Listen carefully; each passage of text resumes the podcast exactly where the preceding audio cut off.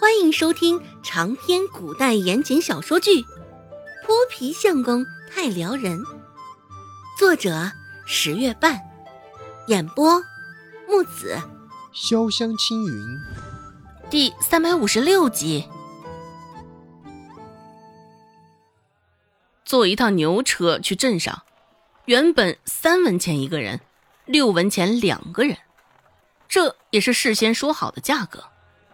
只是等到了镇上，周有贵摸出几个铜板，正要给钱时，孟婆子却是耍赖不乐意了，软磨硬泡，与那赶牛车的师傅愣是讲了半晌，中途也是收到了不少路人的视线。牛车师傅也是想着继续做生意，甚是不耐烦的朝他摆摆手，这才讲去了一文钱，两个人五文钱。至于这奖下来的一文钱，自然是被孟婆子收进了他的兜里。孟婆子摸了摸兜里的那一枚铜钱，又抬手摸了摸紧贴着头皮的头发，心里琢磨着：看来稍作打扮一番，出门还是有用的。看在他的姿色上，这不是轻轻松松砍去了牛车钱吗？一回生，二回熟，说不定日后坐牛车都不用钱了。孟婆子喜滋滋的想到，做了一个甚是美妙的梦。原本坐着牛车到镇上的时间还尚早，只是被孟婆子这般一打岔，时间已经不算早了。在镇口，两个人很容易的就瞧见了宋云飞贴的寻人启事。就挨着张大海的通缉令贴着，虽说孟婆子大字不识，也不知道这张纸上写了些什么。不过，光是看着那惟妙惟肖的画像，却也猜出了几分。这大抵就是在说宋子阳了。看着眼前的画像，孟婆子忍不住出声感慨道：“唉。”也不知道是哪个傻钱刀的，竟是对着我可怜的外孙儿动了这样的歹念呢。周有贵没有理会他，一心想着他赶紧找到牙婆子，而后早点回家下田干活。只是孟婆子才走了几步路，就嚷嚷着说饿了。没法子，周有贵去烧饼摊上给他买了一个甜烧饼。唉，我是想尝尝肉包子的。啊，我这一生中啊，也没尝过满十个肉包子。我可是到现在都还记得，那里面的肉馅儿是有多么的鲜香的。嚼着周有贵买的烧饼。孟婆子的视线还不忘扫向一旁的肉包子，吃着碗里的，看着锅里的。孟婆子现在嘴脸当真是贪婪之极啊！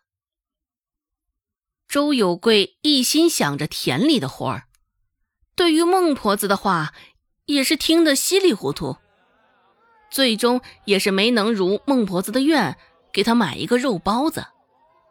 说实话。周有贵也是被他在耳边念的甚是心烦，还没有开始办正事儿，眼瞅着这都过去大半天了，周有贵也是心急。至于孟婆子吃完烧饼之后，时不时的扔个白眼儿给他身旁的周有贵，不过此时此刻他也不能说太重的话，毕竟待会儿回去还得指望周有贵掏钱让他坐牛车呢。在这个镇上有两个牙婆子，一个在东面的姓杨，离得较近的一个姓吴。按照路人的指示，周有贵扶着孟婆子，小心翼翼的就往那个姓吴的牙婆子家里方向走去。走到吴牙婆家门口，花了将近一炷香的时间。周有贵看了一眼紧闭的大门。抬手砰砰砰敲了三下，没人回应。正当周有贵再次抬手欲意敲门时，门恰巧从里头打开了。吱呀，甚是悠长又刺耳的一声，在这幽静的巷子里传出来，听着甚是诡异。孟婆子下意识往周有贵的身后缩了缩，门从内被打开，探出一张稍显枯瘦的脸。只是那人脸上的忌惮与防备，像是写在脸上一般。年纪与孟婆子差不多，两个人脸上也都有相似的冷漠与精明。那老妪，他也只是将门留了少许的空档，透过那少许的空档看了一眼眼前的陌生人。你是周有贵，刚想开口询问，那老妪又面无表情的将门关上了。咣的一声，声音甚是响亮。开门时有多慢，现在关门时就有多干脆。门关了之后，孟婆子这才从周有贵的身后探出身子，看着眼前合上的大门，孟婆子心里气极了。嘿，这老婆子这是想干什么呢？人不像人，鬼不像鬼的，有这般待人之道吗？也直到这个时候，孟婆子才敢叫嚣着骂起来。周有贵被他吵得脑壳疼，继续抬手敲门，砰砰砰，三下刚敲完，眼前的门立马就打开了。那老妪似是守在门边的一样。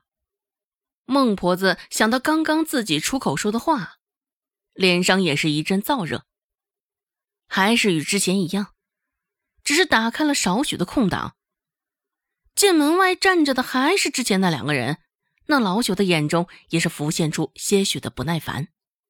那老妪扬声斥喝道：“哎呦，吵吵什么吵啊！作死啊！”